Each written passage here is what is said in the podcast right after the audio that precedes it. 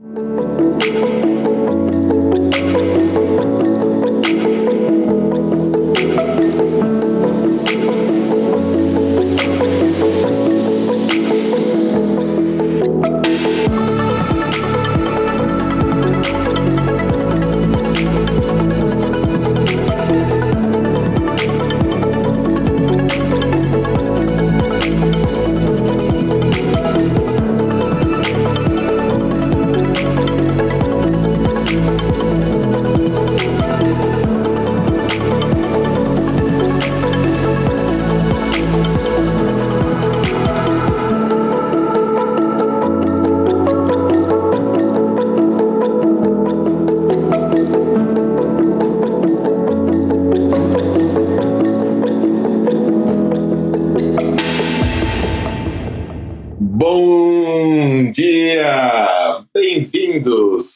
Nosso Trends News, o nosso podcast que tem como objetivo trazer as últimas novidades e tendências do nosso mundo em transformação digital, divulgadas e comentadas por um super time de especialistas. E hoje, sendo pela segunda semana, além da nossa gravação no Clubhouse, que acontece toda sexta-feira, das 8 às 9.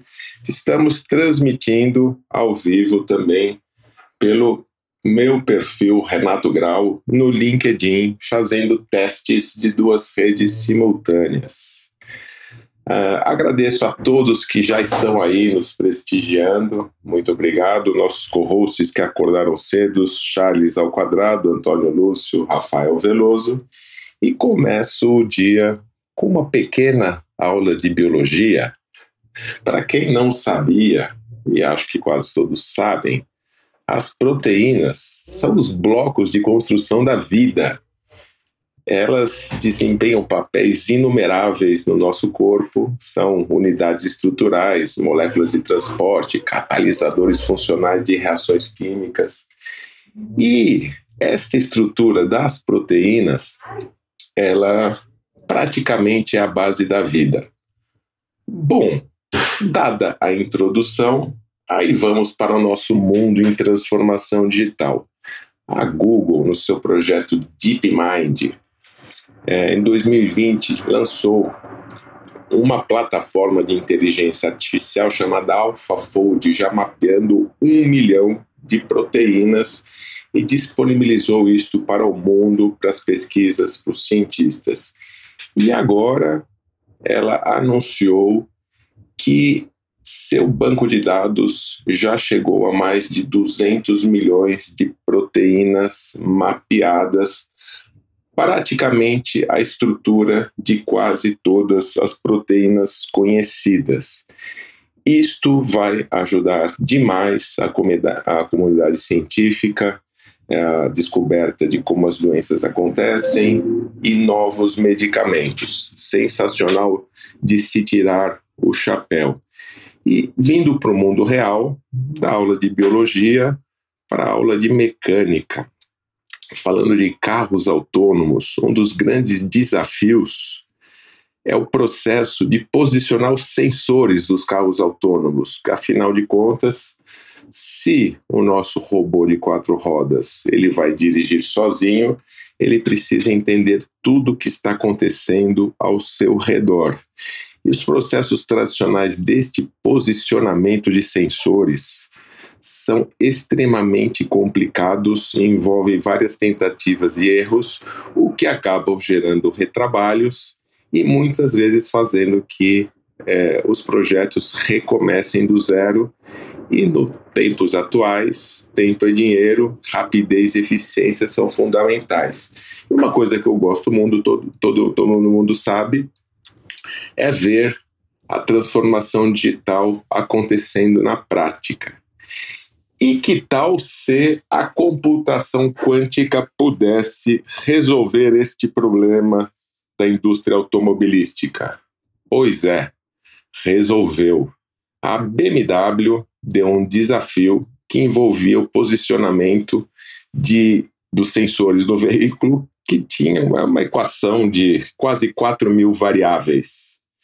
Well já tinha feito isso o ano passado, é, e o novo computador é, quântico que rodou este software, esse desafio, conseguiu um desempenho 70 vezes superior ao do ano passado e conseguiu uma solução envolvendo apenas 15 sensores em apenas 6 minutos. Ou seja, olha que legal, problemas do mundo real já sendo resolvidos pela computação quântica. Bom demais. Fico por aqui e passo a palavra para minha polímata, querida Ana Flávia. Bom dia! O que, que você traz para a gente hoje, querida Ana? Olá, gente, bom dia. Como é que vocês estão? Tudo bem? Prazer estar aqui com vocês de novo. Toda sexta-feira esse encontro delícia que a gente faz.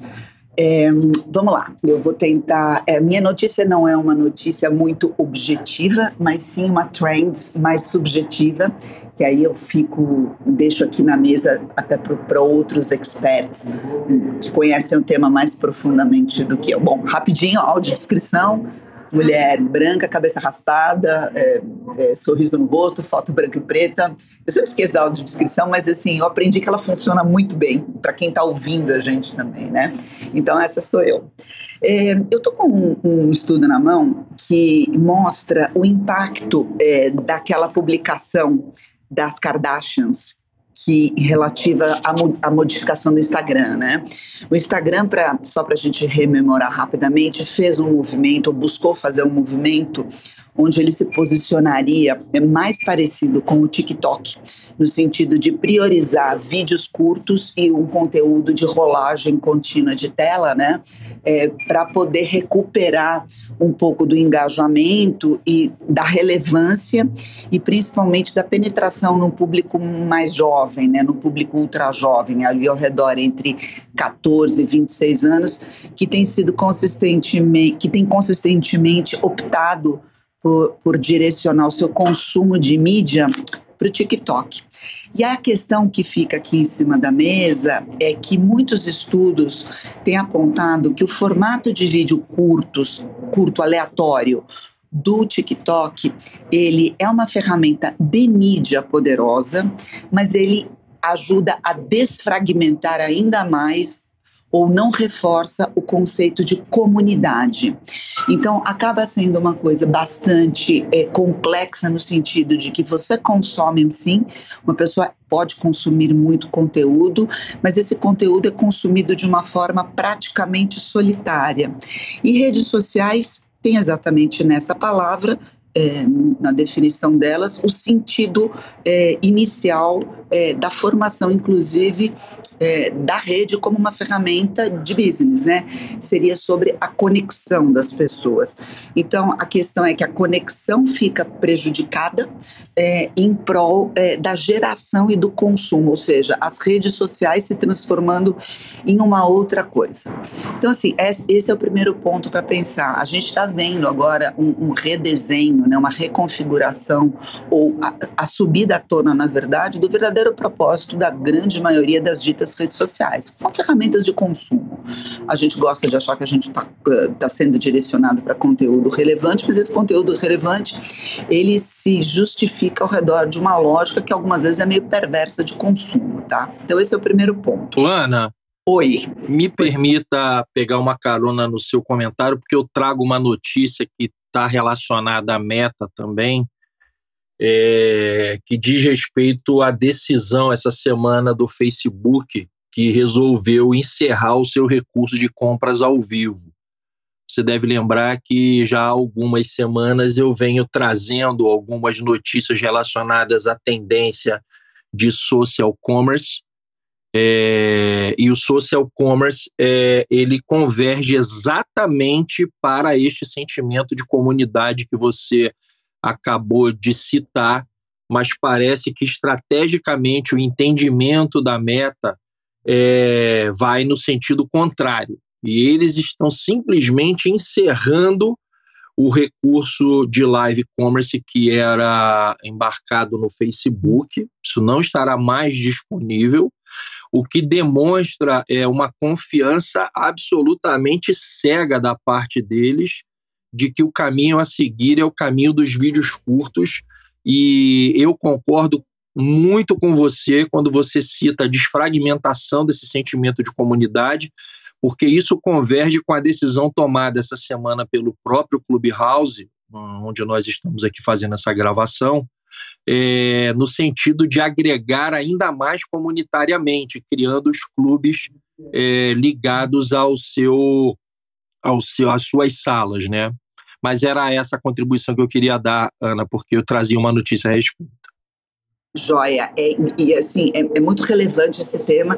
Eu acho que assim, a gente vê dois ou três grandes modelos, tanto de comportamento e configuração das relações humanas, quanto a eterna questão da monetização disso em cima da mesa, como é que fica, né? E aí eu vou encerrar rapidinho, Renato, para não sequestrar e não ficar dando palestrinha. É, em relação a, a, a, esse, a esses modelos de negócio específicos, eu acho muito importante a gente pensar na questão, sempre eu procuro trazer aqui a questão do livre-arbítrio em cima da mesa, né? O quanto nós somos, nós pensamos, o quanto nós somos pensados, o quanto a gente é ator e o quanto a gente é figurante ao longo do processo, né? Toda mudança social e uma mudança econômica, de modelo econômico, é uma mudança social e toda mudança social se reflete também no modelo econômico, ela passa por quatro estágios na nossa cabeça que eu queria, que é o que eu queria deixar aqui como último ponto.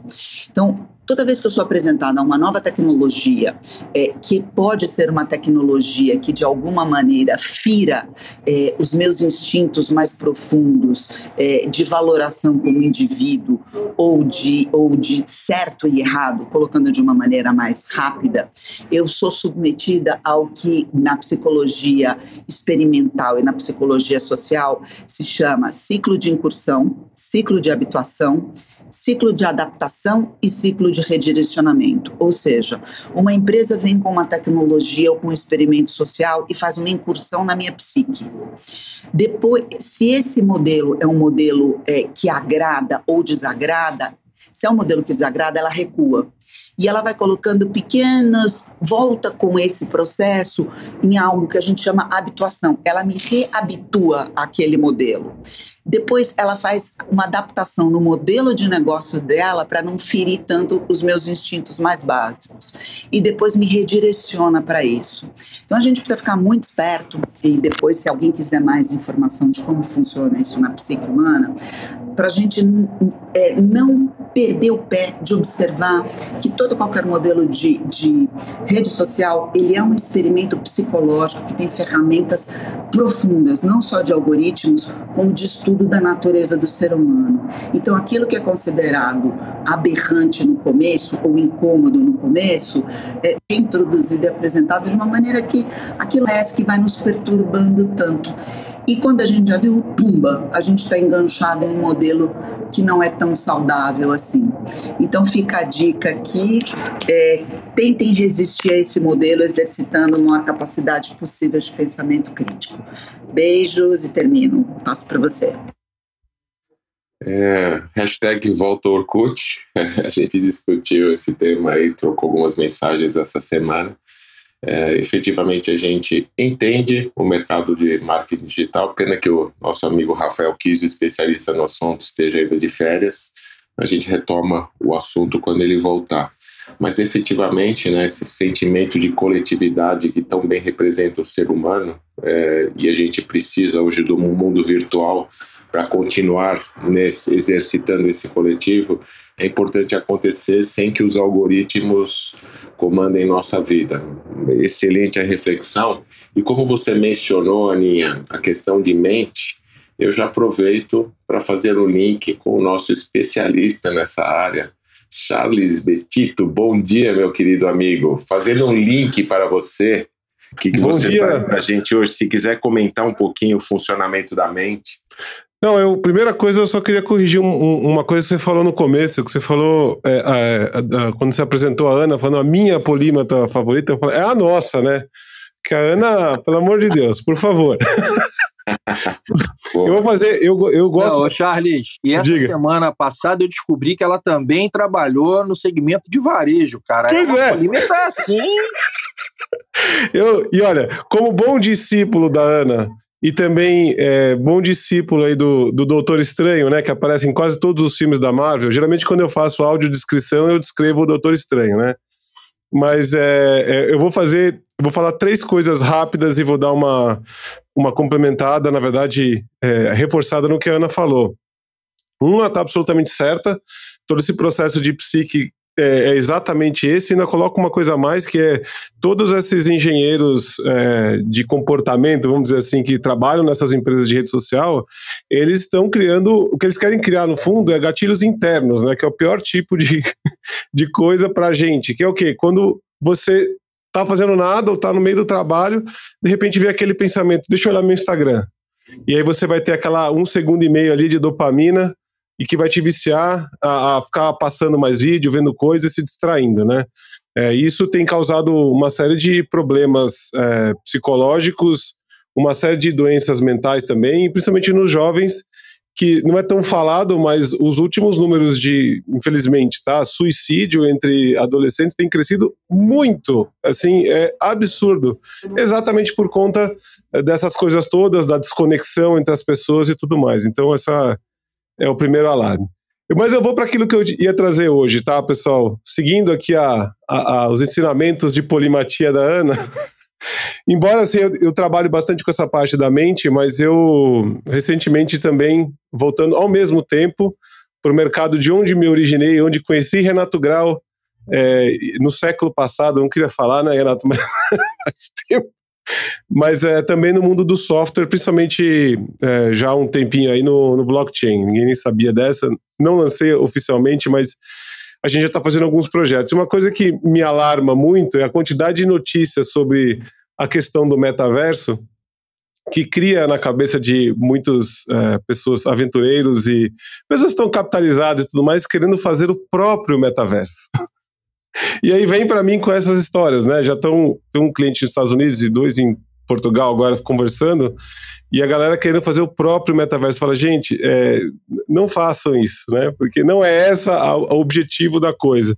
Então assim, a gente tem que tomar cuidado com essas notícias, é, também do nosso lado, não só a questão dos vídeos, né? Mas do nosso do nosso lado aí que estamos no dia a dia trabalhando, empresa, etc., né, no mundo corporativo, as notícias também estão querendo pegar a nossa atenção e aí acabam trocando a palavra jogo online ou realidade virtual por metaverso, atrai as pessoas, todo mundo entra em desespero para poder participar desse negócio e vem com essas coisas. Então, isso é um sinal fraco, vai, da minha realidade aqui. Mas a última coisa que eu ia trazer, rapidamente, é, e algo interessante da tecnologia, a gente estava falando no grupo ali sobre é, aplicações do blockchain, né? O Veloso trouxe algumas coisas legais. Ano passado, eu dei uma. Eu estava bem é, embrenhado nisso, principalmente fazendo muita, muito curso, estudando com o pessoal do MIT. Tive aula lá com o Silvio Micali, que é o cara do Algorand, né, um dos mais premiados, é, vamos dizer, professores de criptografia do mundo. E uma das coisas legais que a gente estava vendo é, é a parte de você conseguir traquear os dados de uma rede imensa de é, fornecedores externos de uma empresa. Então, a Walmart já vem fazendo isso há muito tempo e agora recentemente eu descobri, né, fui reolhar o caso e eles conseguiram de fato aplicar o blockchain é, por meio de uma tecnologia de um blockchain privado, né, o, o Hyperledger Fabric, e tiveram um sucesso danado, reduzindo um monte de custos, principalmente com é, é, ligando uma rede de, de suppliers aí de transporte. São mais de 70, eu acho, se não me engano. E é um caso bem interessante que eu vou até jogar no grupo lá depois, mas vale a pena a gente ver porque é uma aplicação da tecnologia que não é aquela que todo mundo está acostumado a ouvir, né? Você fala em blockchain, você lembra em Bitcoin, criptomoeda, e agora quem tinha dinheiro em criptomoeda, você lembra disso, você fala, entra em desespero, não quer falar disso, porque caiu tudo, né? É, e também dos NFTs, que é muito às vezes algumas pessoas, claro, estão no mercado entendem, outras falam assim, meu, como é que a fotinha do macaco vale 20 milhões de dólares, agora menos, né? É, e aí causa esse alvoroço todo. Mas no fundo o que essa tecnologia traz, é, pensando lá do comportamento, é confiança. Então, o que, o que se trouxe ali dentro desse processo no Walmart foi exatamente resolver um problema de confiança e de consolidação de dados que não se conseguia antes. E ganhou-se uma otimização no negócio, uma eficiência absurda com algo simples. Então, tá aí, a tecnologia para ajudar a nossa vida, não tanto para atrapalhar, isso que eu queria trazer hoje. Obrigado, Renato, obrigado, turma. Show, Charles. E aproveito, né? É, nosso querido Kiso voltou de férias, estava aí na audiência, acabei de, de subi-lo. Bom dia, Kiso, como você foi de férias? Bom dia, bom dia, Renato, bom dia a todos. Estava com a Marta Gabriel, né? Depois a Marta foi para outros lugares, tomou um perrengue lá, mas estamos de volta. Eu vi, a Marta falou que foi a pior viagem da vida dela e olha que ela tem várias viagens no currículo, né? Pois é, cara, e tá um caos viu, lá fora. É, Portugal tá, tá um caos, a TAP tá em greve, então assim, o negócio não tá fácil não. Mas vamos lá, queria até comentar um pouco em cima né, da história de metaverso, NFTs. Bom, primeira notícia é que o Banco do Brasil entrou no Roblox oficialmente esta semana. Então, como o Charles falou, né, muita confusão sobre o que é metaverso, o que é um ambiente virtual, o que é um game. Mas no final do dia, tá todo mundo querendo surfar um pouco essa onda e dessa vez o Banco do Brasil querendo se aproximar mais dos jovens, das crianças e colocar essa marca aí na cabeça dessa galera. Criou um ambiente lá, assim como a Nike criou a Nike Land, eles criaram um ambiente de jogos, muito mais como um, um, um, uma publicidade do Banco do Brasil dentro do Roblox do que de fato criando algum tipo de experiência com produtos digitais, alguma coisa nesse sentido, né? Bom, e, nas, e no mundo de NFTs, agora oficialmente né, a Meta expandiu para mais de 100 países é, o uso de NFTs no Instagram e no Facebook, permitindo com que os usuários né, coloquem suas próprias NFTs, expondo né, suas próprias NFTs e também começando a ideia de permitir comercialização das NFTs por dentro do próprio Instagram. Então, o Brasil é um dos países, a gente não estava nessa lista dos testers, né? agora estamos, então começa a fazer esse rollout em todo o, o mais de 100 países. E aí tem uma outra notícia legal relacionada a isso, que é da Tiffany's. A Tiffany's anunciou uma parceria com a CryptoPunks e criou uma coleção exclusiva de pingentes mais NFT no valor aproximadamente de 30 Ethers, o equivalente ali a, acho que agora está uns 260 mil reais, né? Então a gente está vendo cada vez mais produtos associados a NFTs, associações de produtos, é, não só a Tiffany's, a, a, aquela marca de relógio, a Tag Albert também fez, né? Então, a gente está vendo cada vez mais produtos físicos associados a NFTs, criando um pouco mais de substância, não só para a questão de arte digital, mas integrando realmente o, o, físico com o digital. Excelente, meu amigo Kiso. E já fazendo o link, voltando para Antônio Lúcio, do mundo do varejo, você já fez os seus insights com a Ana.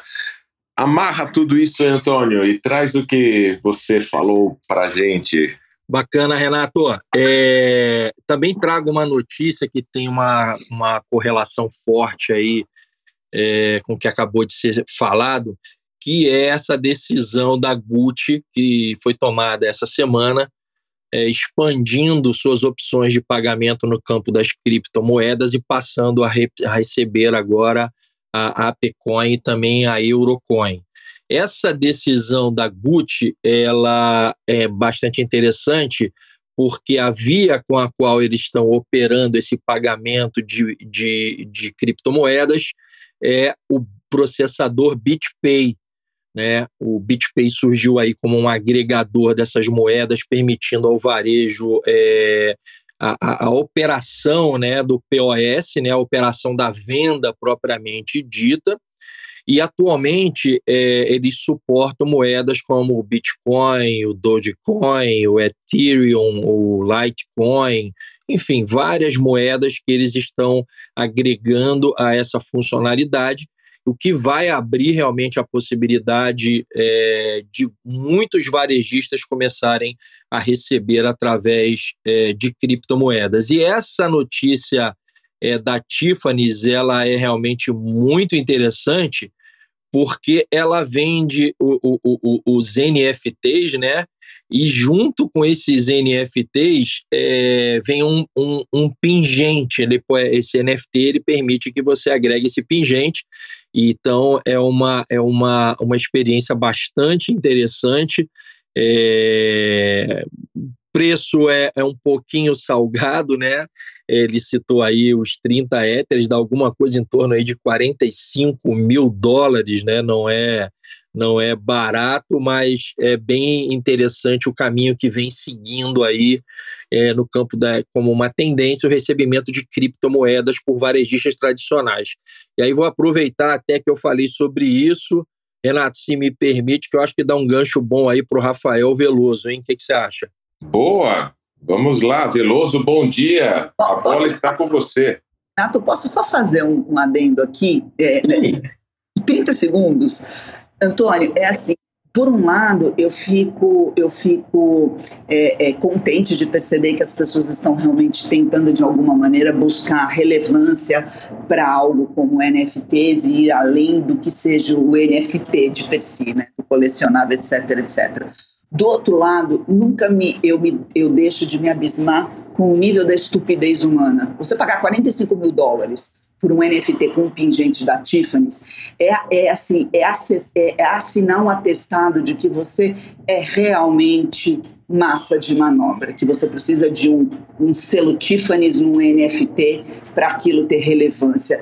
Isso é uma coisa que me enlouquece, me, perde a, me faz perder a paciência, a capacidade de perda de sentimento crítico que as pessoas têm. É um negócio que nunca deixa de me abismar. Uma vez o Charles, o Charles me provocou aqui, ele perguntou, Ana, o que, que você acha dessa notícia? E aí eu vou voltar a repetir, vou voltar a repetir o que eu falei daquela época que ele deu muita risada. Cada burro tem a cangalha que merece, porque putz grila, 45 mil por um NFT da Tiffany's é de arrebentar. Pronto, falei. ô, ô, ô, Ana, excelente gancho aí, o seu comentário. E essa semana, especialmente ontem, nós tivemos aí uma overdose de Amy Webb. Eu já tinha participado de um evento com ela em transmissão simultânea por ocasião do LED, o movimento Luz na Educação, há três semanas atrás, que foi realizado aqui no Rio de Janeiro. Ontem ela teve em São Paulo em dois eventos. Acho que o Charles estava inclusive em um deles, eu estava no do Expert XP. E ela falou bastante sobre isso que você citou agora, que é a participação das pessoas nas chamadas modinhas. É, mas eu acho que o Charles estava lá presente na AWS, vai poder falar um pouquinho melhor também. Mas vamos lá, obrigado aí. Eu, eu, queria comentar um pouquinho sobre isso, porque nesse caso específico, eu não discordo de você, Tana, eu concordo absolutamente, mas nesse caso específico tem a ver com o mercado de luxo, né? E escassez. Assim como alguém, como é que alguém paga valores exorbitantes numa bolsa, sei lá, num tênis, né? É muito parecido com a ideia. Eles fizeram, eles vão fazer apenas 250 pingentes. E então tem esse lance da escassez, da exclusividade, então poucos terão, e esses poucos são os multimilionários aí do mundo que têm dinheiro sobrando para fazer esse tipo de coisa, né? É, mas vale a reflexão, sim, Ana. Eu, eu também concordo com você, mas sei lá, talvez se a gente tivesse bilhões e bilhões na conta aí pensasse diferente, não sei. Mas é, não faz sentido. Vamos lá, Veloso, o que, que você traz pra gente hoje? Bom dia, pessoal. Já que o assunto de NFT está quente, eu vou começar.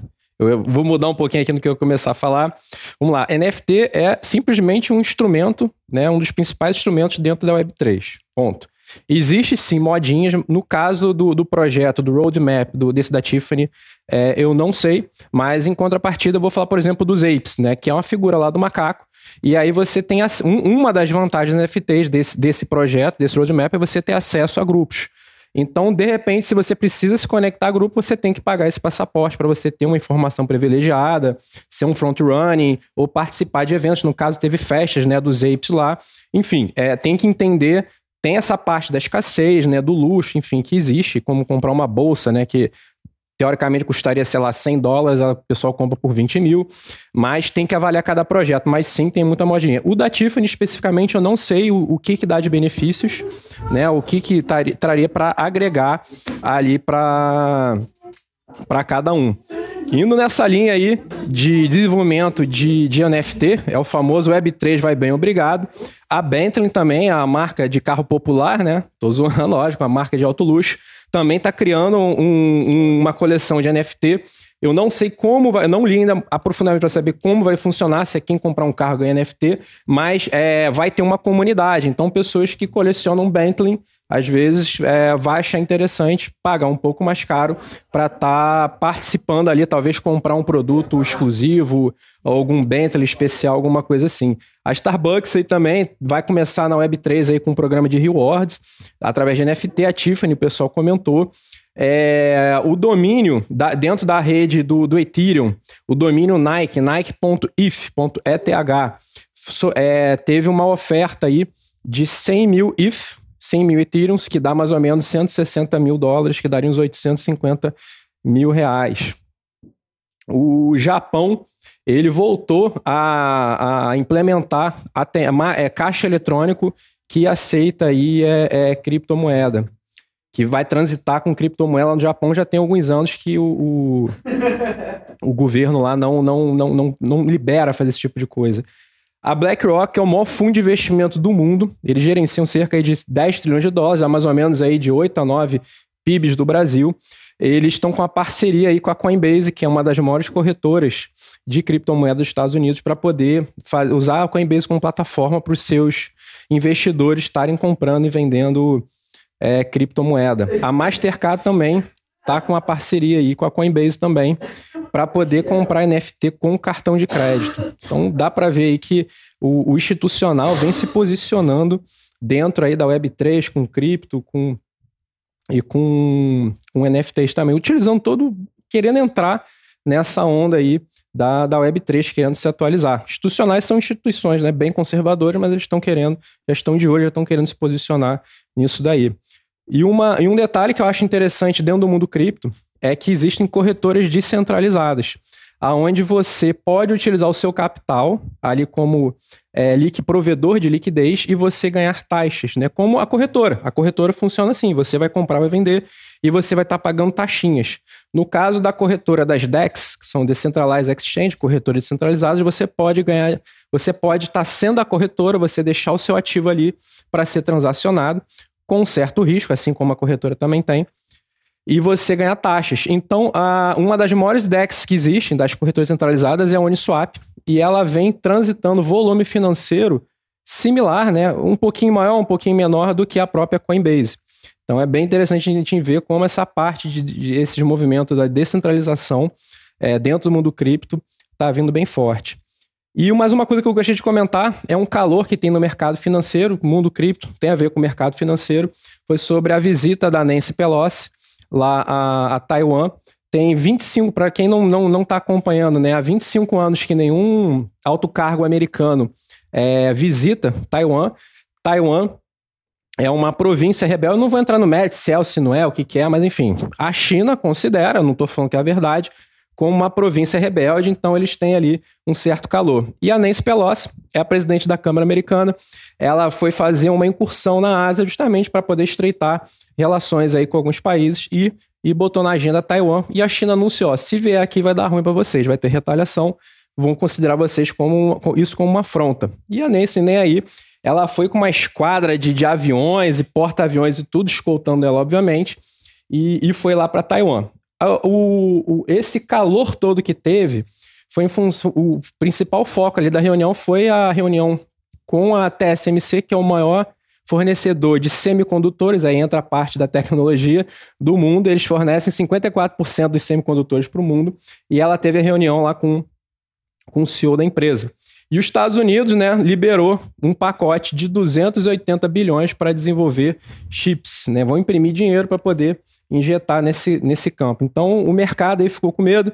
É, a China começou, já estava mais ou menos previsto a data né, para a China começar a fazer uns exercícios militares. Taiwan é uma ilhazinha que fica na costa da China e estão lançando míssil para lá e para cá. Já cai um míssil no mar do Japão, enfim. É mais um calor aí, além de Rússia e e Ucrânia, né, esse calor todo que vai, não vai ter guerra, agora entrou no calor aí a pequena Taiwan, uma ilhota, junto com China, Estados Unidos, aí Rússia vai defender, enfim, gente, é, eu espero que não ocorra o pior, mas o negócio aí tá esquentando e o mercado financeiro junto com o cripto é, tá com medo. Outra notícia que eu queria comentar é, é o Ethereum, a, uma, a maior blockchain, na minha opinião, que tem o maior volume financeiro ligado à Web3. Ela completou sete anos no dia 30 agora. Então, vamos ver os próximos passos aí. Ela está em migração para o, um método que vai escalar, que é o Proof of Stake. Então, entre o dia 6 a dia 12 de agosto, deve estar tá indo para a última fase. Eu acredito que em setembro a gente já vê essa rede aí atualizada para o Proof of Stake. Vai ser mais ou menos aí 50% de todo o projeto de avanço dessa, dessa rede. E esse Proof of Stake já de cara já vai permitir escalar essa rede. Ela vai aumentar o número de transações a intenção é ela trabalha com smart contracts, então a, a intenção dessa atualização aí, uma das, das intenções é você estar tá reduzindo o tamanho das assinaturas. Ou seja, você num bloco validado, você vai caber ali mais transações. A tendência também é reduzir de preço. E fico por aqui e passo de volta aí, Renato. Excelentes contribuições, Veloso. Muito bom mesmo. E aí a gente linka a cabeça do ser humaninho que está comprando NFTs. É de grifes famosas. Talvez você falou do Bentley, Veloso, se não sabe se vem com um carro ou não, quem sabe daqui a pouco você compra um NFT e ganha um carro Bentley, talvez vá nesse caminho. Mas o pior do nosso ser humaninho é essa questão de, em tempos como o nosso, ainda existirem guerras e provocarem novas, é um negócio que não dá para passar por uma cabeça racional, senão a ganância, é, você falou aí a questão é, dos, dos chips em Taiwan, a gente sabe da Ucrânia, dos recursos naturais, e infelizmente, no final das contas, tudo é dinheiro. Bom, passo agora lá para a ilha de Florianópolis. Querida Cris, bom dia, o que, que você traz para a gente hoje? Bom dia, Renato. Bom dia, pessoal. Bom ver vocês de novo nessa sexta. Aqui rolando o Startup Summit, tá, tá cheia. É, todo mundo fazendo uh, networking aqui, conexões, tá bem bacana. O, o Ale tá aqui, né? Inclusive, eu creio que vou almoçar com ele hoje. Então, a cidade tá, tá aqui borbulhando, né? Em relação à inovação, em criatividade, em empreendedorismo. E eu vou falar para vocês, além dessa notícia do, do, do Startup Summit aqui na, na ilha, na Ilha da Fantasia, né, como chamam, né, Olha da Criatividade, uh, vamos falar um pouquinho de uma notícia que eu deixei de dar na, na, na última sala, que estava bastante apertada, e aí uh, era sobre inteligência artificial, né? Que é um dos, um dos as minhas uh, tecnologias favoritas, né? Do momento, a tecnologia tecnologia de inteligência artificial, é, de computador, computação quântica e blockchain, mas como o pessoal já regou aí a sala, né? E foi, foram maravilhosas as notícias, excelente. Bom, essa semana na verdade, semana passada, na verdade, saiu uma notícia aqui no Study Finds um, sobre uma inteligência artificial que uh, foi programada para identificar um, ao identificar variáveis alternativas para uma explicação de algum fenômeno físico. É, para resumir, o que eles fizeram foram alguns experimentos uh, em relação a movimentos caóticos, entre aspas, né, movimentos naturais, né, é, com uma chama de, de uma chama ou uh, duplo pêndulo e uma série de movimentos assim que podem uh, serem caóticos, né, e é, como que como que a, a AI iria descrever em termos de algoritmo esse, esse movimento, né? Então, a inteligência artificial foi programada para é, para entender esses movimentos e prever quais eram as variáveis possíveis para esses movimentos. Então, eles fizeram alguns testes, tanto com experimentos já que já se conheciam o algoritmo e depois com experimentos que eles desconheciam, né? E aí, é, ele, a conclusão foi que essa AI ela identificou novas formas de descrever estes movimentos. Então, sugerindo que existe, existem mais de, existe mais de uma maneira uh, de descrever as leis da física. Então, isso foi muito interessante, esse experimento. Uh, eu vou colocar para vocês no para vocês verem né, em detalhes, entender um pouquinho mais é, ali no nosso canal. Um, e um outro, uma outra notícia interessante de, de AI é que, nesse sentido, né, nessa mesma linha, uh, uma, uma, uma AI aqui do, do, do, do DeepMind uh, fizeram aí um, isso foi um breakthrough assim mesmo né, na, na, na, bioquímica, porque ela uh, fez um, um rastreamento é, de, dos desdobramentos, das dobras, da, das configurações físicas é, das proteínas é, humanas.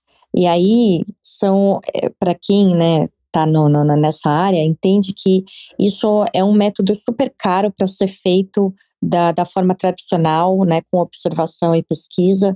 É, e a AI, ela agora conseguiu uh, reestruturar né, ou prever né, a estruturação da, da, da molécula uh, de todos os uh, de todas as proteínas humanas e montou uma biblioteca, uma, uma grande biblioteca. Então isso saiu é, no, no New Scientist e saiu na, no MIT também. Uh, e, e essa, no, essa notícia, o que, que é um breakthrough para biofísica, né, para medicina e etc., porque ela cria uma biblioteca que é acessível agora com estalar de dedos é, para qualquer cientista, né, é, que esteja é, desenvolvendo trabalhos nessa área. E isso realmente vai ser um ganho absurdo, assim, na área, na área médica, tá? Então, um, e aí, uma última notícia de quantum computing, uh, que está sendo foi utilizado agora, né, o, computador quântico para simular é, o comportamento de partículas caóticas uh, no nível aí é, no nível nanomolecular, né? E é, mais ainda, na verdade, além do, na verdade, eles querem, o próximo passo é utilizar no, no, no nível molecular, mas a princípio eles utilizaram para a interação de, de, é, de elétrons com, com uma cadeia aí de, um, de interações e que eles podem um, simular indefinidamente essa, essas interações de partículas. E isso também dá um, um, um ganho, porque na física, né, porque não nenhum computador hoje é possível, nem os supercomputadores são possíveis de é, fazer esse tipo de cálculo hoje. Né? Então, os computadores, os supercomputadores estão não estão chegando, não conseguem ultrapassar essas barreiras é, de cálculos caóticos em, em, grande escala, né? O que realmente eles testam é que aqu aquela questão das teorias de caos, né? aqueles algoritmos de complexidade, é, que pequenas alterações no, no começo de um sistema é, em, em alta, em grande escala, né? Isso reverbera em grandes mudanças de resultados lá na ponta, né?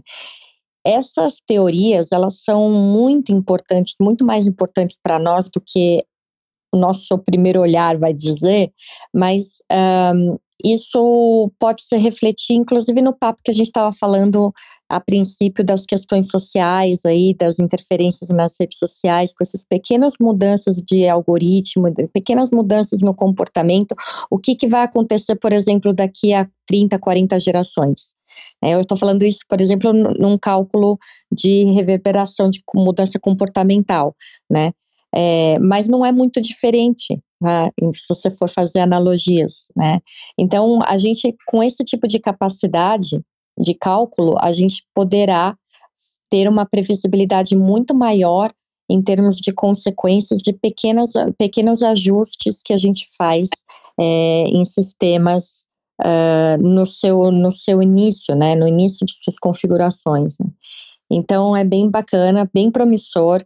Creio que os próximos os próximos 50 anos vão ser muito disruptivos aceleradíssimos. A gente realmente não deve reconhecer a sociedade é, que a gente vive. Espero que a gente caminhe para algo bem positivo. Muito bem, Cris. Vamos continuar usando a tecnologia, pelo menos nós que somos aqui do bem, para melhorar a humanidade.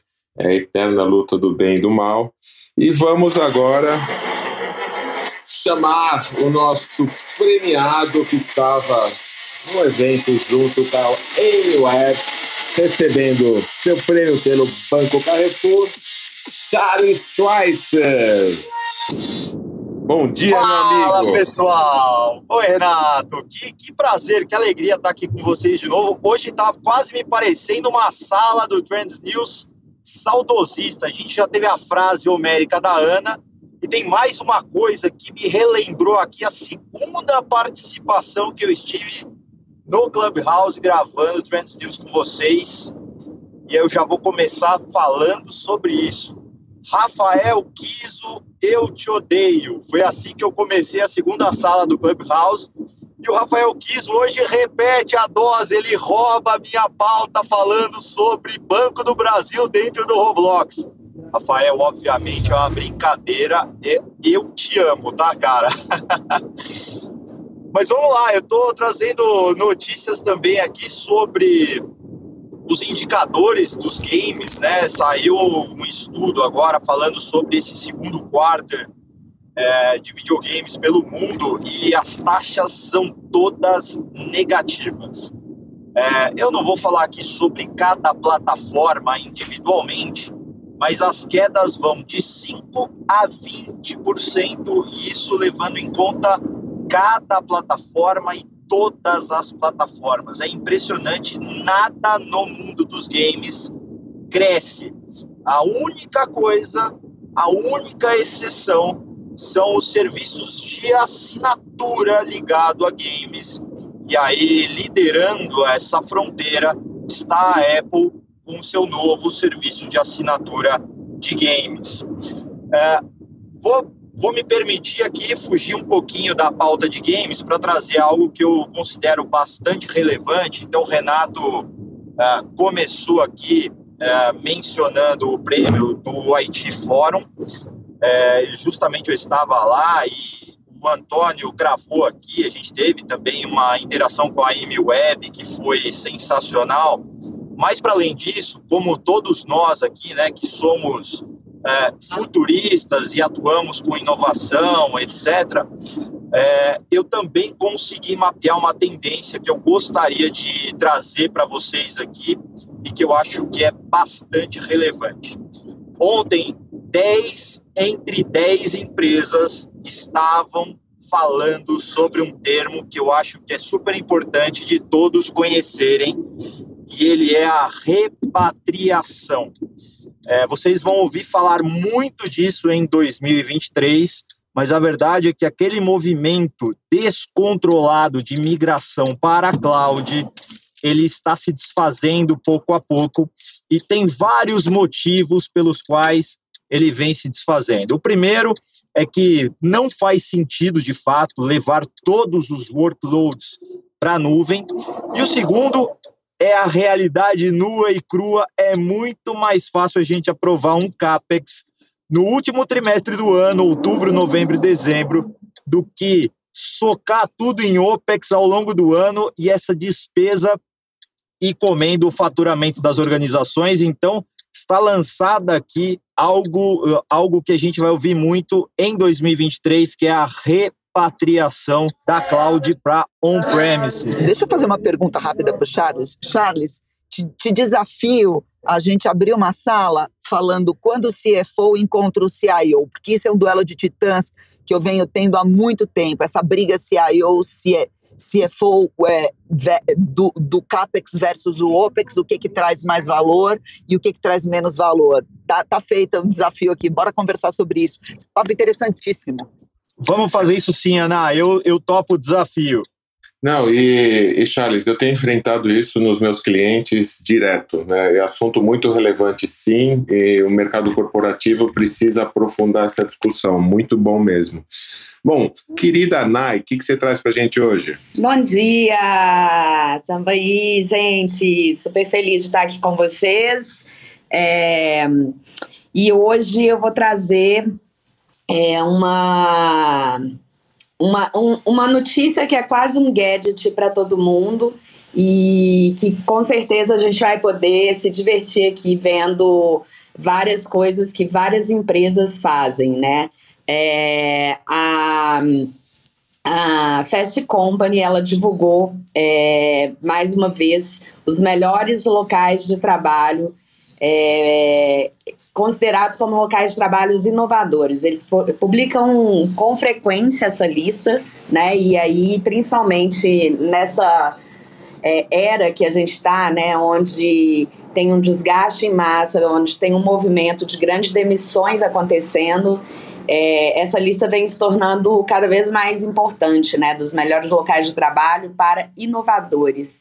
E ela destaca 100 empresas que energizam os funcionários, recompensando a criatividade onde quer que eles estejam. Como, por exemplo, a gigante de brinquedos Mattel, que opera uma plataforma de garagem virtual que permite que trabalhadores de qualquer nível apresentem novos conceitos. É, a Maverick Quantum é uma plataforma, tem também né, uma plataforma de inteligência artificial sediada no Texas, que além das ideias de funcionários, ela também é, traz a ideia de seus membros de família, né? Então, isso tem sido cada vez mais comum na, na inovação das empresas, não só é, em programas de intraempreendedorismo, como a gente faz lá no Banco Carrefour com o nosso portal de ideias, que é um desses modelos, né? É criar comunidade dentro das próprias corporações, é, mas isso tem virado exatamente um meio para as empresas inovarem é, com toda a sua comunidade, né? Que vai desde colaboradores até uh, os, a, própria família e algumas até com clientes. Então, nesse link que eu vou passar hoje para vocês que já nos seguem aqui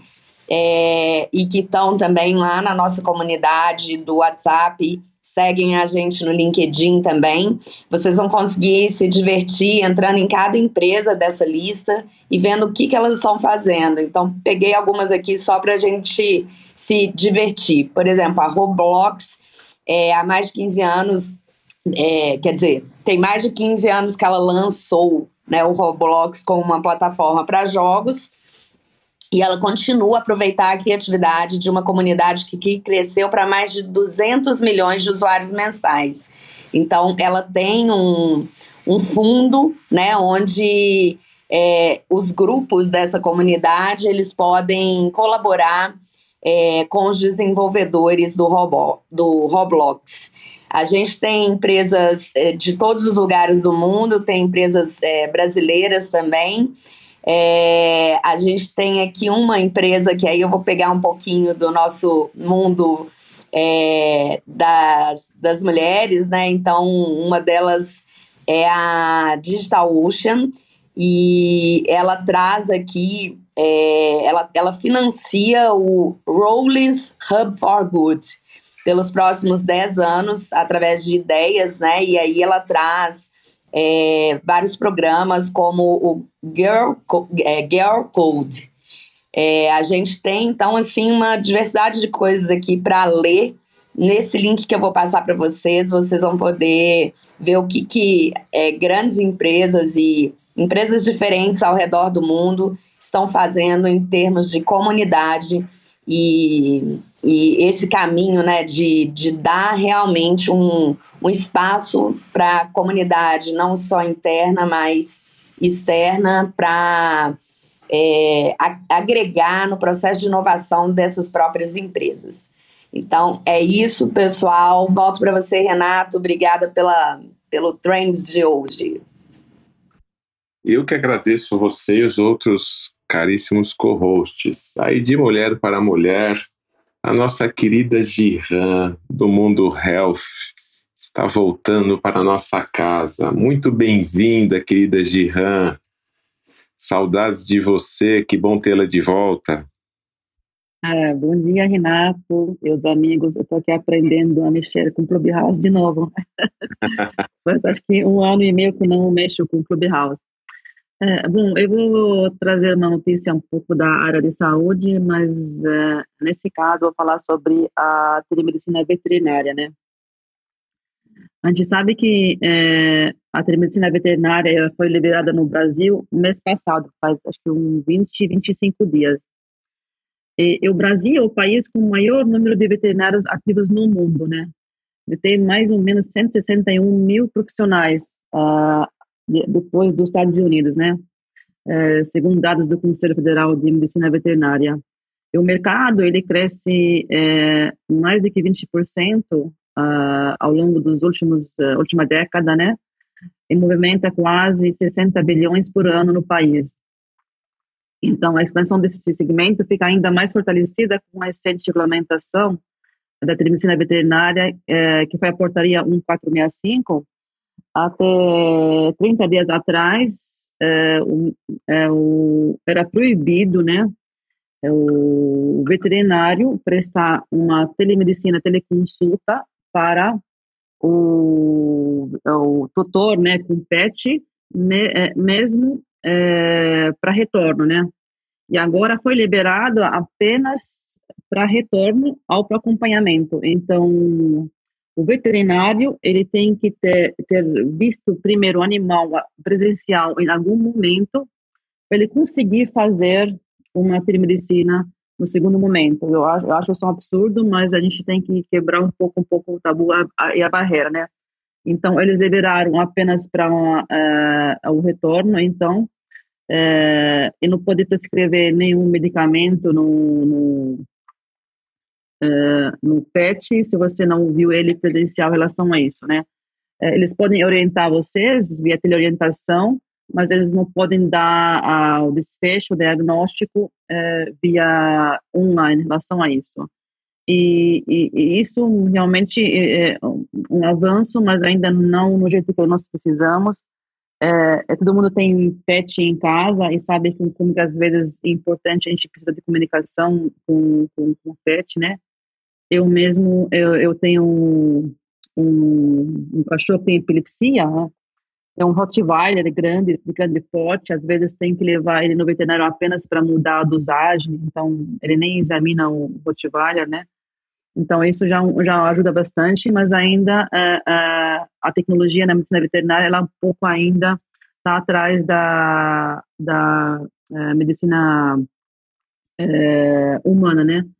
E, e, e, aí, assim, é, é, como meu desafio é, é, em prestar atendimento mais qualificado, acolhedor e próximo, né? É, junto com o tutor de cada animal, é, com acessibilidade e segurança, né? Com certeza, para não ficar as informações é, do tutor e do pet é, espalhadas pela, pela internet, como pelo WhatsApp e outros meios que a gente às vezes pratica a telemedicina sem, sem saber, né? E em outro instante também a parte de a interconsulta, que é uma consulta, consulta entre dois profissionais de saúde, porque existe a, a área agropecuária no Brasil que ela é muito grande, né?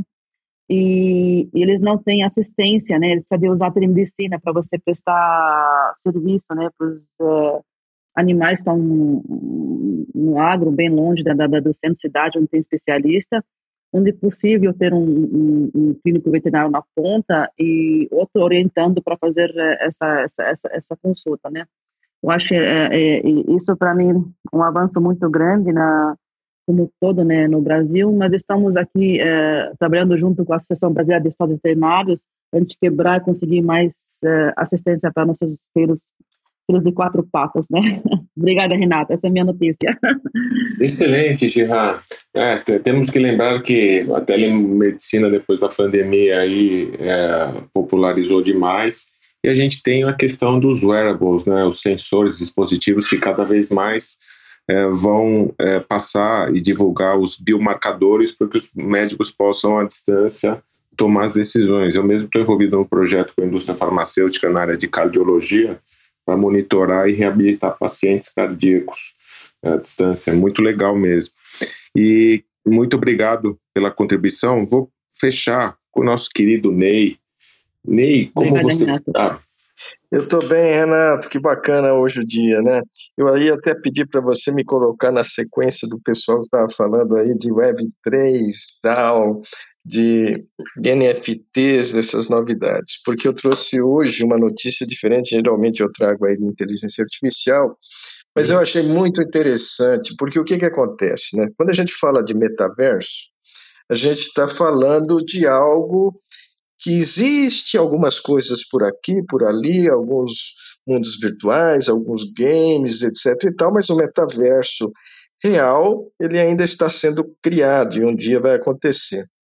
Então, ele é quase que uma coisa que é você estar tá trabalhando numa coisa, por exemplo, em termos de, de, de, de trabalhadores desse, dessa nova se a gente poderíamos chamar de plataforma, mas na, na realidade é uma integração de plataformas pelo mundo afora, né, eles, na realidade, é, eles estão trabalhando cada um em coisas muito específicas e não, e não na integração como um todo ainda. Então, é uma coisa muito nova e a gente poderia, então, dizer que, de certa forma, o metaverso existe, mas de outra forma ele não existe.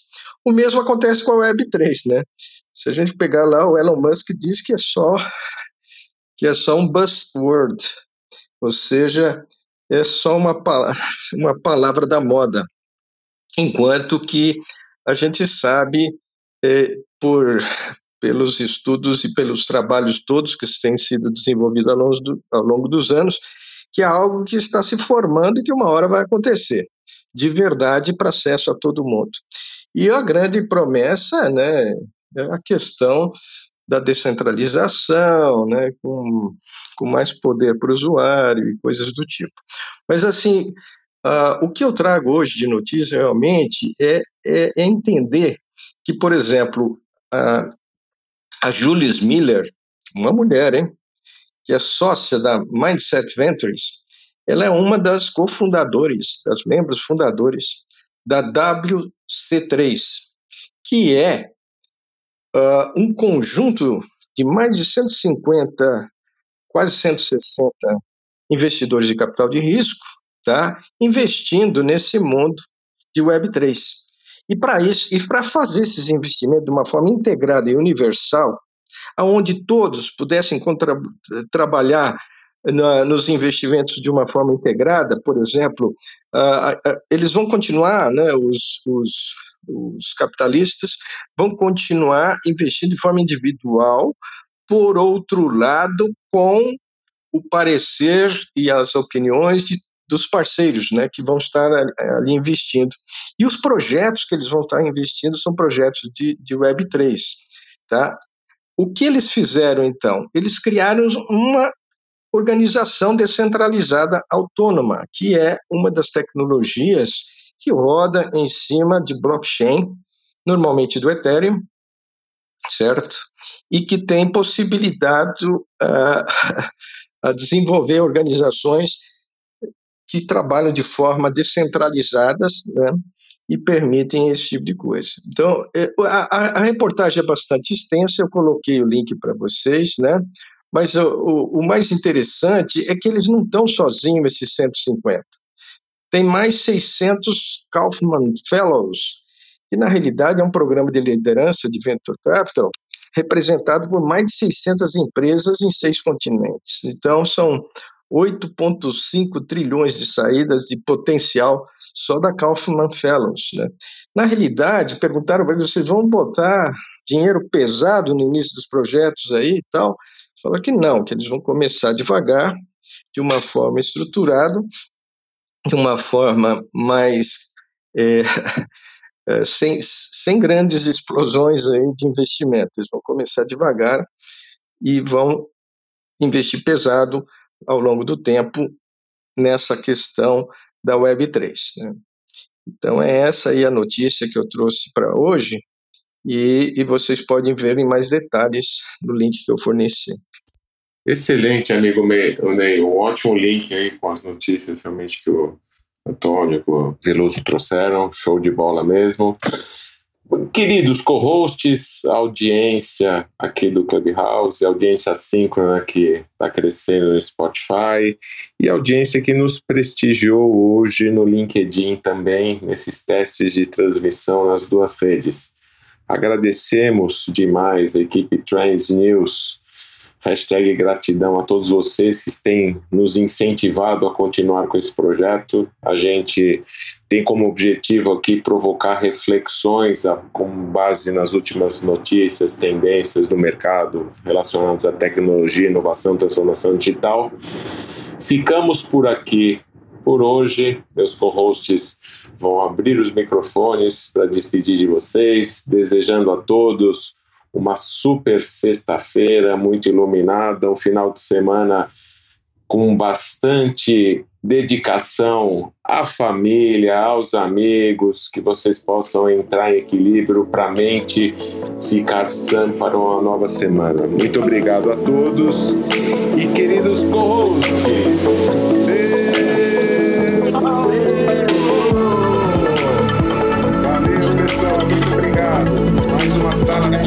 Sensacional. Bom fim de semana a todos, queridos. Então aí, galera.